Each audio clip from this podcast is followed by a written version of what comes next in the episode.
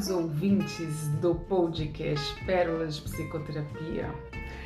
Estamos aqui para falar da crise da meia-idade. Quem aqui já passou pela crise da meia-idade? Quem aqui está na crise da meia-idade? Ou quem já se pegou em alguma crise de idade? Por quê? As crises são parte do nosso desenvolvimento. Nós até já falamos em outro episódio, né? As crises necessárias de cada ciclo. Quem ainda não ouviu esse episódio, volte lá. É, é, lá para mais ou menos março de 2021, nós gravamos esse episódio e aqui a gente vai focar hoje com a crise da meia-idade. Então a gente vai ficar mais específico em uma crise, trazer alguns entendimentos, trazer alguns insights, algumas reflexões porque você chega aos 40, aos 50 anos, tem a sensação, muitas vezes sabe que já passou por tantas coisas, mas ao mesmo tempo você sente que não viveu o suficiente. É, a idade definida pelo Carl Gustav Jung, entre os 40 e 55 anos mais ou menos, né? Onde a gente traz vícios, traz preguiça, traz procrastinação, que vem como sinais de algo que precisa ser revisto, algo que não está bom. Então, na primeira metade da vida, a gente se pergunta quem eu preciso ser, e na segunda metade, quem eu consigo ser. O indivíduo que não consegue revisitar a sua própria construção vai sucumbir a uma angústia, a um estresse emocional, a um sofrimento psíquico, a um sofrimento emocional que muitas vezes pode ser evitado a partir do momento que a gente identifica que estamos numa crise de fase de vida. Sara, tudo bem com você? Hoje nós estamos presencial novamente, né? Tudo bem? Como é que você está? Com crise ou sem crise? Quem nunca? Pois é. Você tá com crise ou sem crise? De tempos em tempo, a crise nos revisita. Porque é como você mesma estava falando, né? De qualquer forma, cada fase de vida que a gente passa é como se fosse um jogo. Pensa nos jogos de videogame, né? Para você passar de fase, você tem que se superar para poder deixar para trás a fase anterior. Então, eu estava conversando com você aqui antes da gravação e o que a gente estava dizendo é que né? Fica bem marcado mesmo essa questão. Quando você nasce, você tem aquela crise toda para poder nascer, porque todo mundo acha que é tranquilo, mas não é tranquilo para o bebê fazer toda aquela passagem, deixar de ser feto e virar uma criança. A criança, ao se desenvolver, vai chegar no auge desse desenvolvimento e lá na puberdade vai mudar tudo de novo, vai mudar os hormônios, vai mudar a, a estrutura bioquímica do organismo, da mente, e aí ele vai fazer uma outra passagem que é para adolescência, né? Deixa de ser criança uhum. e começa a se desenvolver, inclusive hormonalmente, né? E se instala ali uma nova fase que é da adolescência, para muitos aborrecência, uhum. né? Porque são seres que começam a entrar num quadro difícil, por isso que a gente fala que as crises acompanham essas passagens. E da adolescência, num dado momento, ele vai se transformar num adulto, então ele já passou por aquela experiência, né, de adaptação a um corpo, a uma estrutura hormonal, né, uma novas estruturas que retira ele daquela situação infantil, e ele vai para a vida adulta e a gente costuma dizer psiquicamente que o que diferencia um adolescente do adulto, e não necessariamente isso tem uma ordem cronológica, mas sim emocional, é o indivíduo que, a partir do momento que se torna adulto, é aquele que tem a condição de medir as consequências dos seus atos, né? E se responsabilizar por elas, sem colocar isso na conta de ninguém da papai, da mamãe, de um cônjuge, né? Então por isso que a gente fala que isso não tem idade, porque na verdade é um indivíduo que começa a assumir a responsabilidade, começa a medir os riscos mediante né, as ações que ele escolhe ter.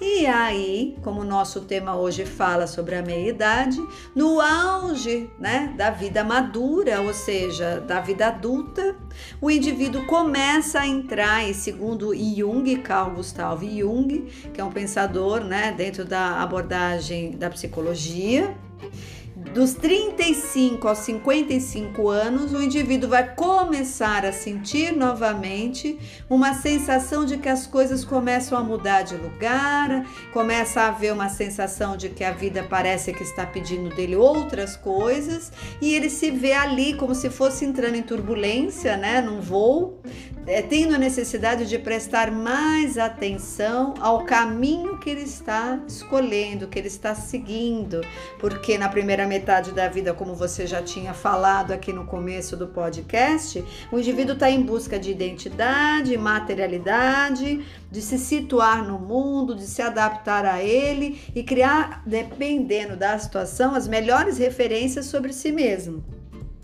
Só que quando ele chega no auge disso, dessa materialidade, pela briga de sobrevivência para ter uma casa, para ter uma profissão, né, para ter uma família, para quem escolhe ter família, é quando ele se depara e aí, vamos para onde? Já consegui, né, me situar e agora eu preciso ir para um outro lado que a gente chama do entardecer da vida, que na visão junguiana, até se a gente olhar e refletir, ele começa a ir para a busca de maior sentido e significado da vida e para a sua própria espiritualidade, ou seja, ele sai dessa necessidade materialista e ele começa a questionar o sentido e significado da vida, porque ele começa a se dar conta de uma maneira mais presente, cada vez mais presente na finitude dela.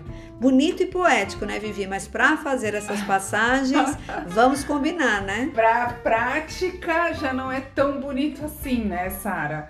É... Mas se a gente é, é, fixa na, no, no, poético, né? A gente consegue é, começar a olhar para isso, porque a questão maior que a gente vê nas demandas do consultório, né, Sara, e a gente já trocou um pouquinho sobre isso, é, as pessoas vêm com as queixas justamente por não estarem integrando essas crises de fase.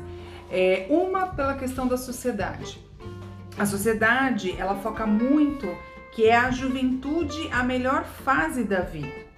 E aí quando eu estou criança, eu estou olhando para a juventude. Quando eu estou adulto, eu estou olhando para a juventude. Quando eu estou envelhecendo, a partir né, da meia idade, eu estou olhando para a juventude. Ou seja, eu entro, eu entro em crise da crise por não olhar a crise do, do momento, por não olhar a, a fase que eu estou no momento, por estar cristalizado ainda nessa juventude que a sociedade faz com que a gente compre isso, né? É, e por que que compra, né? Porque a gente acha que a juventude é mais bonito, que é mais fácil, que a gente tem mais vigor, que a gente tem mais vitalidade. Mas a crise ela vem para podermos olhar aquilo da vida que não gostamos ou não conseguirmos, não conseguimos mais dar conta. É onde a gente vai rever alguns conceitos da vida, algumas dinâmicas que a gente está vivendo, né? A fase da crise ela angustia, a gente acha que não vai passar, mas quando a gente olha para ela, quando a gente acolhe essa crise, a gente tem a possibilidade de rever e fazer diferente. É um momento de reflexão, de algumas perdas, diversas perdas, é, porém um momento de voltar o olhar para si, de poder se reinventar, é. né? De poder é, buscar essa introspecção e começar a entrar, né, mesmo, Sara, nesse processo do autocuidado, nesse processo do autoconhecimento, ela pode ser um ponto de mudança. E aí a gente negar as crises é um caminho de sofrimento, de briga, como eu falei no começo, né? É, é, a crise, principalmente da meia-idade, ela traz muito medo e muita insegurança. Você falou da, da, da, do entardecer, né? Tem pessoas, por exemplo, que sentem com 50 anos, com 60, eu ouço mais relatos mais ou menos nessa idade, de 55 para cima, mas basicamente a partir dos 60, que quando o dia começa a entardecer, começa a anoitecer, essas pessoas sentem uma angústia, sentem até uma certa depressão, uma melancolia, uma coisa meio fora do normal. E por que que isso acontece? Psiquicamente é onde a gente começa a entrar em contato, até que involuntariamente, inconscientemente, né, Sara, de que existe finitude.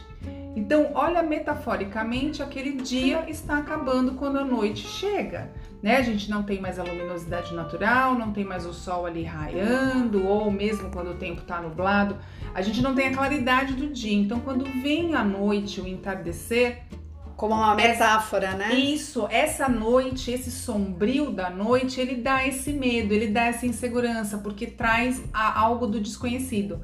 E a crise, né, como você falou, a, a fase, quando a gente pula de fase, ela também vai dar, ele vai trazer também esse desconhecido, é esse convite para a gente desnudar, para a gente desvelar, né? Realmente se entregar nesse desconhecido, né? Sarah? É, porque na verdade o indivíduo que está mais conectado com si mesmo, ele vai observando as mudanças que ele mesmo vai passando e de alguma maneira ele vai buscar, e há uma tendência de buscar sempre muito dentro dele mesmo, né? a, as próprias novas referências, né? Aquilo que cabe, aquilo que é palatável, aquilo que é mais confortável. Mas a grande questão é que muitos de nós, e muitos, acho que a grande maioria chega nesta fase da vida, que, né, que é o entardecer da vida, indo para o mergulho da noite da vida, que é da onde tudo se origina, Isso. né? É, com a percepção de que deixou muita coisa para ser vivido, muitas mudanças que gostaria de ter feito, muitas escolhas que acabou não fazendo, e parece que quando chega, né, essa mudança ou essa sensação de que não é mais ir buscar materialidade, não é mais ir buscar só carro novo, não é ir buscar só mais é, é, é ganhar dinheiro e, e além para além disso buscar um significado, reviver né, a, a, vida de uma outra forma, fazer uma revisão do caminho que fez até agora, ele se depara ou ela se depara com muitas pendências e já que toda mudança traz uma crise, essa crise tende a ser mais severa, tende a ser mais exigente, né? Os sintomas podem começar a aparecer, os que são a manifestação desses lutos de uma vida não vivida, né? Então aquele indivíduo que gostaria de ter feito artes e foi fazer direito, por exemplo, né? Era aquele indivíduo que queria ter ido morar no mato e ficou preso, né, a propostas de emprego, a ilusão, né, de materialidade uhum. em outros lugares e deixou de cumprir um sonho. Era quem queria ser mochileiro e acabou ficando preso dentro de uma empresa rígida, né, com horários e tudo mais. Essas pessoas, quando chegam né, na meia idade, parece que essa conta ou essa dívida começa a ficar aparente e como se aquele pacote fosse entregue na porta da sua casa e você tem que arrumar uma forma né, de desmanchar tudo aquilo e integrar ou dar um lugar para isso. Não adianta você negar essa frustração e a gente o que mais vê é pessoas por negar essa frustração ficam procurando coisas externas né, para poder suplantar alimentar né, esse tipo de sentimento de, de tristeza ou de luto pela vida não vivida. É quando os indivíduos começam a trazer coisas externas para tentar resolver isso. E o quanto isso é realmente delicado, e é o quanto as pessoas chegam na terapia e a gente começa a alertar. Olha só, né? Você está procurando fora uma série de coisas que parece que estão aí nos seus sonhos. Os sonhos trazem muito isso. Uhum. Existem os sonhos clássicos dessa fase que o Jung chamou de metanoia ou meia-idade, e que são sonhos clássicos onde o inconsciente começa a sinalizar o quanto é importante a consciência se dar conta dessas dívidas, desses sentimentos não vividos, né? Dessas experiências que você deixou para trás e questionar se não há possibilidade de você, já que conquistou materialidade, já fez o que tinha que fazer, já agradou a sociedade, já agradou a tua família, abrir mão de tudo isso e começar a, a pegar a vida pelas suas mãos e ir atrás seus verdadeiros sonhos não vividos, né? Então, A terapia para esse tipo de público que está na meia idade tem como proposta, mais do que nunca, abrir esse olhar e essa escuta para observar a si mesmo e para trazer através das imagens de sonhos, através dos seus próprios sintomas, o que, que a tua alma está pedindo de você. Porque dos 35 em diante, ou você começa a ouvir né, o que a tua alma de fato quer de você, ou a tua energia, o teu entusiasmo começa a ser raptado. E aí você tem aquela perda de vitalidade, aquela perda de motivação, aquela perda de entusiasmo, e existe a possibilidade de você resgatar isso pagando esse resgate. Qual é o resgate? Escute o que a tua alma tem para te dizer. Ainda há tempo. Agora é hora de você parar, né? Observar o que exatamente a sua alma quer de você e ir atrás disso. Mais ou menos isso, né, Vivi? Sim, é um convite da vida, né, para iniciar ou potencializar esse autocuidado, esse olhar para dentro. É, essa crise da meia-idade, ela envolve uma estabilidade e mudanças ao mesmo tempo, né, Sara? Então, estabilidade porque muitos de nós, quando atinge os 40 ou 50 anos, é, nós já estamos num patamar, num status de vida já um pouco mais estabelecido mesmo, né? Com mais estabilidade de verdade. É, a gente já conquistou algumas coisas, a gente já passou por algumas questões. Muitos então, dos filhos já são mais independentes. Exato. Quem começou a vida muito cedo, né, lá pelos seus 20, 25 anos, muitas vezes é, é, a, a, vida muito cedo no sentido da vida conjugal, da vida matrimonial, né, da vida a dois é, nessa idade já os filhos geralmente já estão já mais adultos ou encaminhando para essa adulteza, né, para essa independência maior ainda, e é onde você começa a olhar, a ter mais espaço para olhar para você, porque até antes dos 40 a gente está olhando para o outro, a gente está olhando para o cuidar do outro ou por cuidar de conquistar coisas, de, de ter coisas e não de ser. Após os 40 é onde a gente olha e fala, e agora o que, que eu sou? Né? É por isso que se chama de crise, porque a gente chega mais ou menos na, no meio mesmo, né? Pensando aí na expectativa de vida, né, Sara? Hoje a gente tem aí para viver 80, 90 anos, então quando você chega nesse caminho mesmo dos 40, 45, 50 anos, é onde está na curva ali do meio mesmo, já fazendo essa.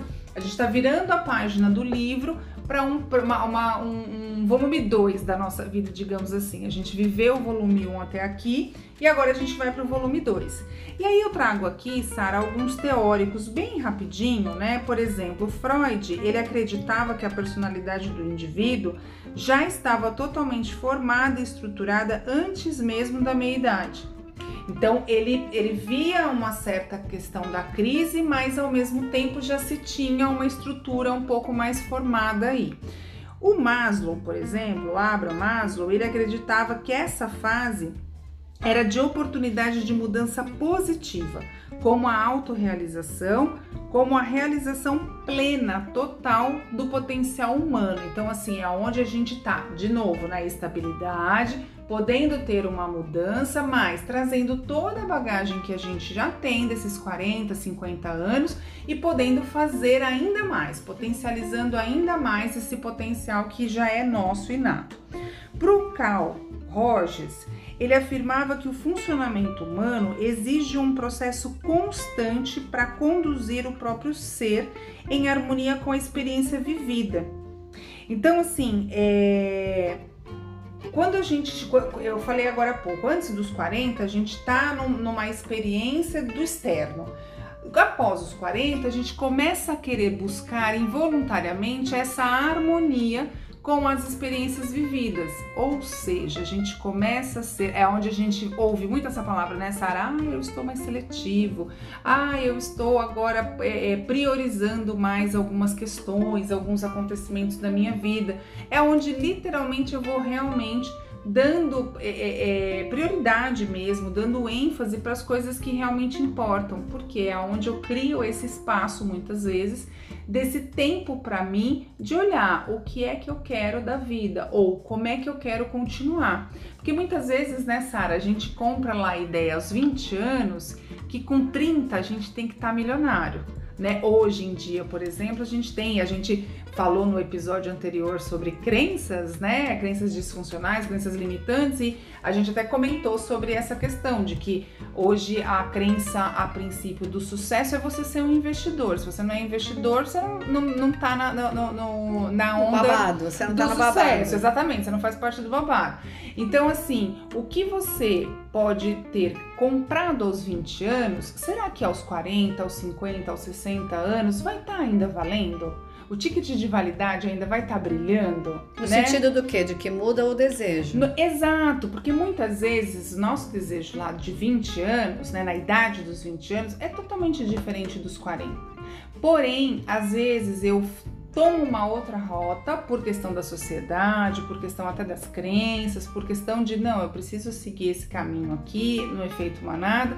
E quando eu chego aos 40, 50 anos, aquele desejo continua muitas vezes ali, né? Batendo na nossa portinha de alguma forma, nos incomodando nos sonhos, nos incomodando nas noites mal dormidas, que a gente não presta atenção nisso.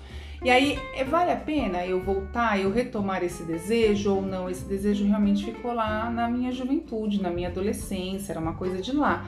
Porque com o processo do autoconhecimento, né, Sara, a gente vai começar a entender o que realmente é nosso, inato nosso, da nossa essência, que veio com o nosso é, código de barra exclusivo, e o que é do outro.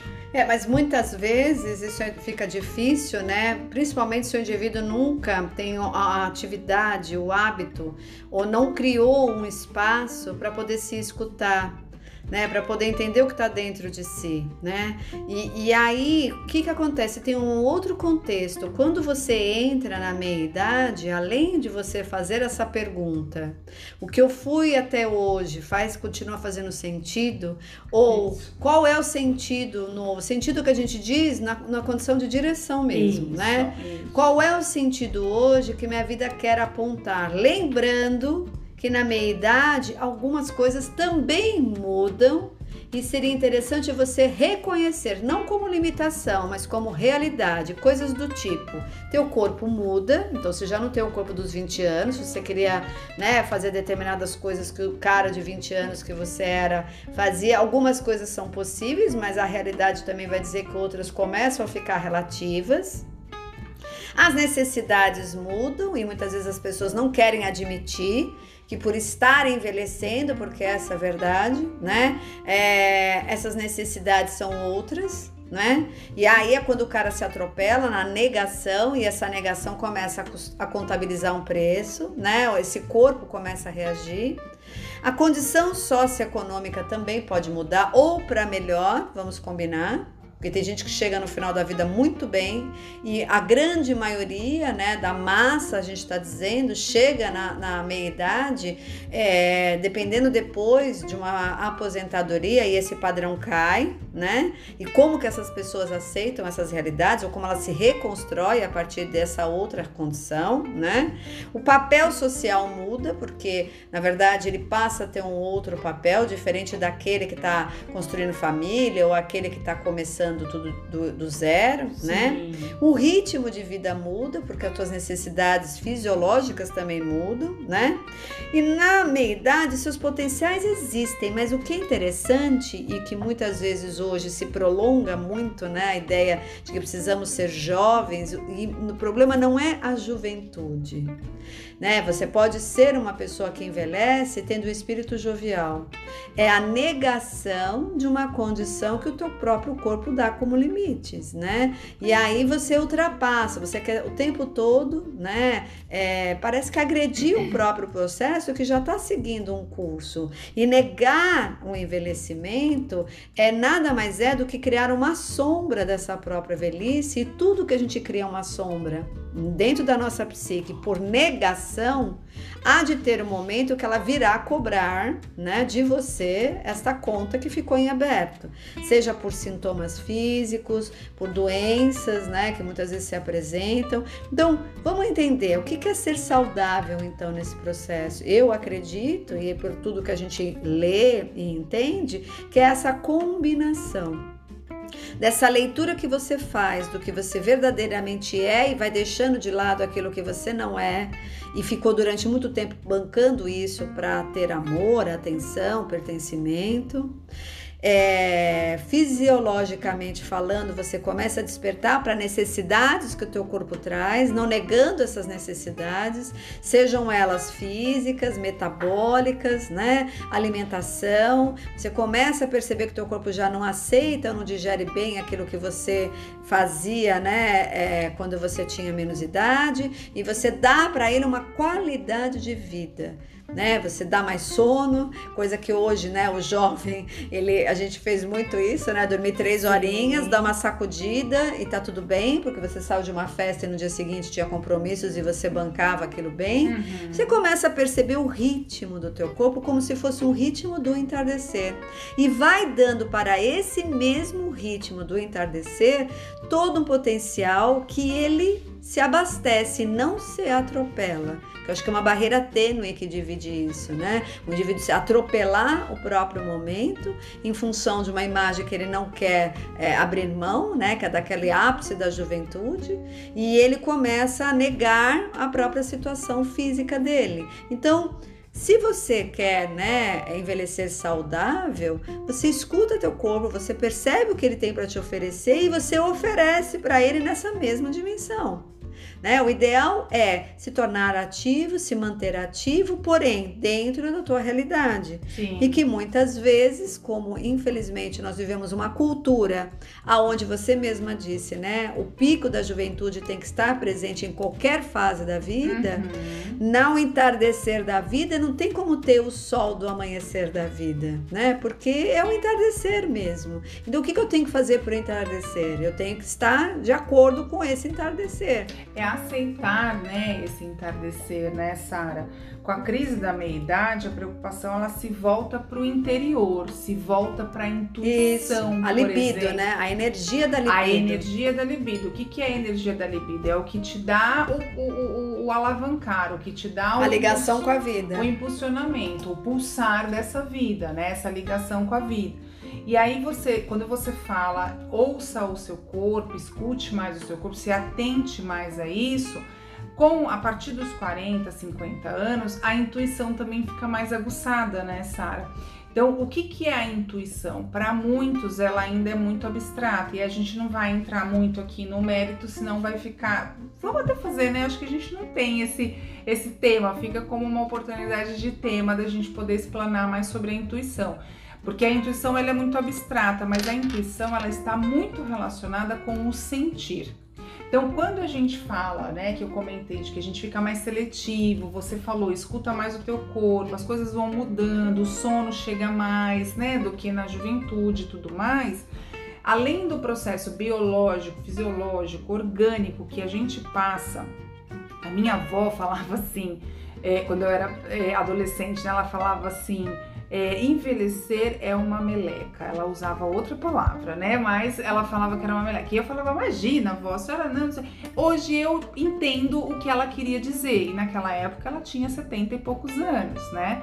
É, ela tinha várias limitações, né, em termos de, de, de, mobilidade, em termos de saúde orgânica mesmo. Hoje eu consigo entendê-la. Naquela época não, até porque, né, eu achava que ela estava se lamuriando demais. É, o que ela queria dizer com aquilo? Ela estava entrando no sentido dela, ela com ela mesma, entendendo que, puxa, eu estou com algumas limitações, eu já estou com algumas questões que eu não consigo mais fazer. E ela falava muito isso, gente, quando ela ia estender roupa, por exemplo coisas simples do dia a dia, porque minha avó foi muito dona de casa, ela nunca trabalhou fora, então ficou o tempo todo como dona de casa, né? Como a, a, a, a dona ali do lar. Então, com as coisas básicas do dia a dia, da dinâmica da casa, do cuidar dos filhos, do marido, da, da, da estrutura da família, ela já sentia esse pesar da idade. Né? E como uma pessoa mais antiga, uma pessoa matuta, até ela talvez também não tinha a questão do sentir, como eu estou trazendo aqui, no sentido da intuição. Então comecem vocês que têm aí os 40, os 45, 50 anos que nos ouve aqui, a partir desse episódio, né, se faz sentido para você, está despertando em algo, comece a prestar atenção naquelas coisas que da famosa frase, ah, é coisa da minha cabeça é coisa da sua cabeça, é a sua intuição. Ou seja, você está no, no, pensamento ainda que muitas vezes não é lógico, aí você volta para o seu sentimento, para o seu coração. É onde você vai fazer a união para entender a intuição, né, Sara? Você tem, você, você, sente muito isso nos, nos, atendimentos das pessoas mais maduras, assim, que traz muito essa questão, ah, a minha intuição fala, ou eu ouço muito a intuição, ou tem alguma coisa aqui que me dá um alertinha. A intuição, para mim, está diretamente ligada ao nível que você tem de conexão com si mesmo. Então, isso independe da idade, mas, verdade seja dita, conforme você avança né, na sua trajetória e vai entrando na meia-idade, vai amadurecendo, você já se conhece, ou deveria, em tese, se conhecer muito mais do que quando você é mais jovem, a ponto de perceber que tipos de pensamentos são esses ditos, né, intuitivos e quais são desejos e de alguma maneira é, observar essa voz, porque a intuição é como sonhos. Quando eu trabalho sonhos em consultório, tem muita gente que diz, mas eu não lembro dos meus sonhos. Aí eu coloco, esse é um exercício que se você começar a provocar a tua consciência, a querer prestar atenção em qualquer imagem que você possa salvar ou acordar, mandar mensagens antes de dormir para o seu inconsciente, que você tem interesse no conteúdo que ele tem para oferecer você, porque assim como sonhos, a intuição depende de um lugar que você tem para é, isso. Porque quanto mais atenção você der para escutar essas percepções, ou mesmo prestar atenção nas imagens que vêm, que vão além da consciência, e diminuir o peso e, a, e o valor que essa consciência o tempo todo quer ter como hegemônica na psique, mais esses contextos intuitivos ou imagem de sonhos se tornam presentes. Porque você é como se fosse um estímulo que você cutuca ali, né? A fundação de solo uhum. e o petróleo, que a gente poderia fazer metaforicamente uma imagem, é o petróleo que começa a vir à tona e ele vem para a terra, a consciência como terra e o petróleo como esse material que está submerso dentro Isso. de alguma instância da sua consciência. Então, chegar na maioridade ou na metanoia, como queiram chamar os junguianos, ou na meia-idade, é poder já ter um nível, talvez, e isso é o esperado, e é isso que a gente está dizendo aqui, de uma percepção muito maior de si mesmo e das percepções que você tem das suas vozes, das suas percepções, onde você sente coisas e você dá um lugar para essas coisas que você sente. Atende aquele feeling que começa a pulsar e quanto mais você atende a isso, mais essa intuição ou esse, essa, essa mensagem, né? esse aspecto inconsciente que já tem o passado, presente e futuro, tudo contido numa totalidade começa a lhe dar direção, porque eu acho que quem começa a fazer terapia, um dos primeiros passos é o indivíduo conhecer e reconhecer que ele não está sozinho dentro da mente dele. Sim. E que existem várias instâncias da sua própria psique que também atuam com a tua consciência, né? É, interdependência, numa interdependência. Não é só você pensante. Dentro de você existem instâncias como o self, uhum. como o inconsciente coletivo, o inconsciente pessoal, que tem uma vida autônoma e que está vivendo dentro de você. lembrando bem, né? Não é você que domina a mente, é a mente que nos tem muitas vezes. Então você tem que ter uma relação de, no mínimo, sacar que você não está sozinho. Sabe aquela uma, um exemplo disso? É quando você fala, nossa, eu não queria ter feito aquilo, mas eu acabo fazendo aquilo na hora H. Uhum. Tem algumas pessoas mais racionais que falam, isso é um condicionamento eu poderia dizer que é uma instância que a gente chamaria de complexo, né? Que há dentro de você e que está instalado aí dentro e que é autônomo e direciona você nas suas atitudes, nas suas escolhas, independente da tua vontade.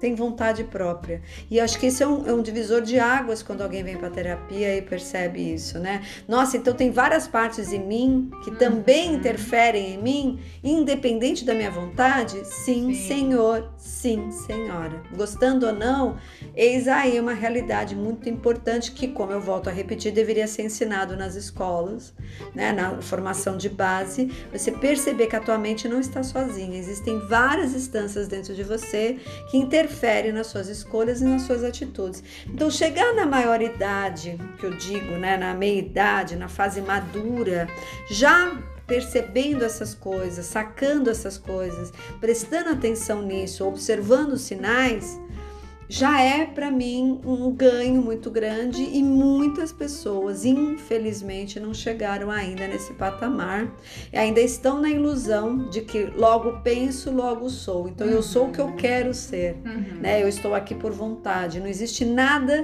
em mim que vai além daquilo que eu controlo, né?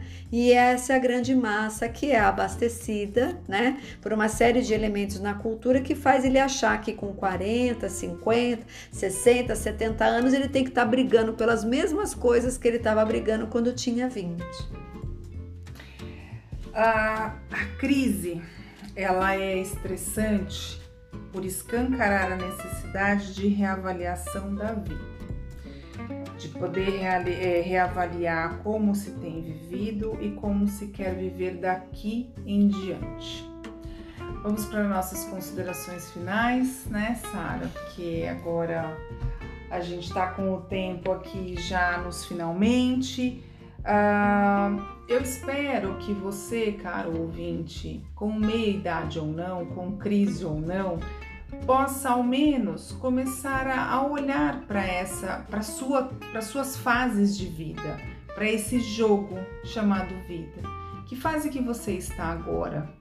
Quais são os elementos que você está utilizando? Você já gastou todas as suas moedinhas, todos os seus recursos de ajuda? É, você está conseguindo passar, entender como é que é o passar, o atravessar dessa fase? Você está precisando de ajuda de outra pessoa para poder pensar junto com você, porque também ter pessoas nessa área de apoio, de suporte nas crises faz uma diferença. E não estou falando aqui só do terapeuta, por exemplo, mas você pode ter outras pessoas né, que consigam te auxiliar a entender a fase que você está passando. E com certeza você está num momento de transição neste momento, agora, porque a gente está sempre em transição, né, Sara? A gente está sempre em, em mutação, em evolução, em transmutação de desenvolvimento nosso. Então, que você, caro ouvinte, possa é, se permitir, ter a permissão de ao menos começar a olhar para você e hum, é isso aqui que está acontecendo comigo. Hum, o que, que, será que é isso que está, que eu estou sentindo, que eu estou pensando? Por que, que eu tô desse jeito? Da onde vem essa angústia, né? Muitas vezes a angústia não é só porque eu não dormi direito naquele dia, né? Muitas vezes já é o sinal dessa crise de meia idade ou crise de alguma fase que você esteja passando. Essas são as minhas considerações, Sara. Olha, numa sociedade que reforça a imagem, a meia-idade aparece como uma ameaça. E uma ameaça na sua identidade de valor. Muito cuidado, preste muita atenção, porque existem vários disfarces a todo lugar, sugerindo para gente o que é bom e o que é ruim, fazendo com que você se distancie daquilo que se é.